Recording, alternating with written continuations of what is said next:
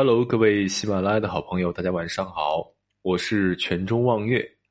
今天晚上给大家讲的故事叫《古代改朝换代最快的皇帝，从叛变到登基只用了两天》。众所周知，中国古代每隔一段时间就会改朝换代，短则几年到几十年，长则几百年。这也就是所谓的天下大事，分久必合，合久必分。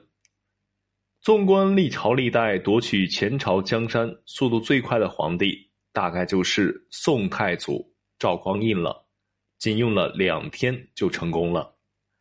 大家都知道，中国历史上德国最轻松的就是杨坚和赵匡胤了，而在历代大一统王朝中，德国速度最快的非赵匡胤莫属。赵匡胤夺取后周政权的过程中，几乎没有遇到任何抵抗，也没有发生大规模的流血事件，只有一人反抗，未遂被杀。这就是历史上有名的陈桥兵变和黄袍加身。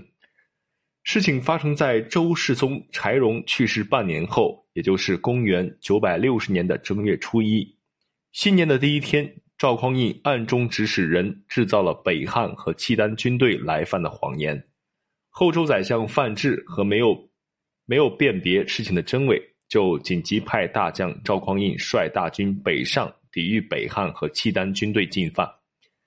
接到命令后，赵匡胤就率领大军离开了后周都城开封，走到距离都都城四十里的陈桥驿时原地休息。赵匡胤与他的亲信手下赵普等人。将密谋已久的夺权计划付诸实行。这天是正月初三晚上，赵匡胤黄袍加身后，就带领大军原路返回。正月初四，就兵不血刃控制了开封城，逼迫周公帝禅位于自己。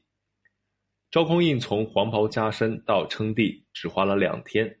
正月初一，谎称北汉和契丹联军来犯；正月初三，带兵离开开封。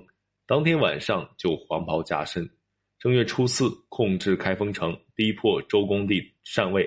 这兵变速度够快，够顺利，够轻松，而且禅位登基、改元等手续都是在一天之内搞定的。我是喜马拉雅新手主播泉中望月，每天一个历史故事，喜欢听我讲故事的朋友点个关注吧，谢谢。